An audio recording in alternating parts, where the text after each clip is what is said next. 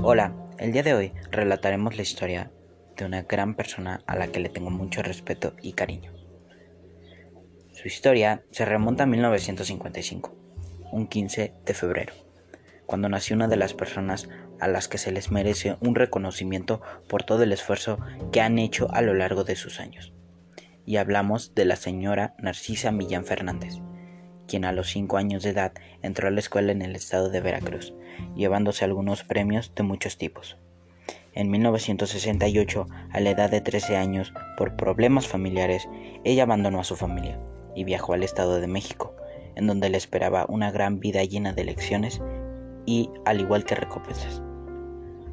Cuando llega al Estado de México, unas personas, al verla tan sola y sin un rumbo, con unos pocos pesos, decidieron ayudarla dándole un hogar, comida, vestimenta y apoyándola para que siguiera sus estudios.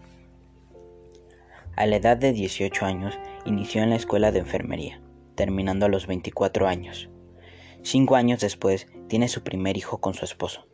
Compran un terreno y comienzan su vida. Entonces, tres años después, tienen otro hijo. Desafortunadamente, su esposo la abandona junto a sus dos hijos pero ella no se iba a dar por vencida, y por cuestiones de tiempo se salió del sanatorio en donde ella laboraba, para cuidar a sus hijos y de noche trabajar como empleada doméstica. A lo largo de muchos años, ella tuvo diferentes trabajos, como panadera, en tintorería, empleada doméstica, entre muchos otros.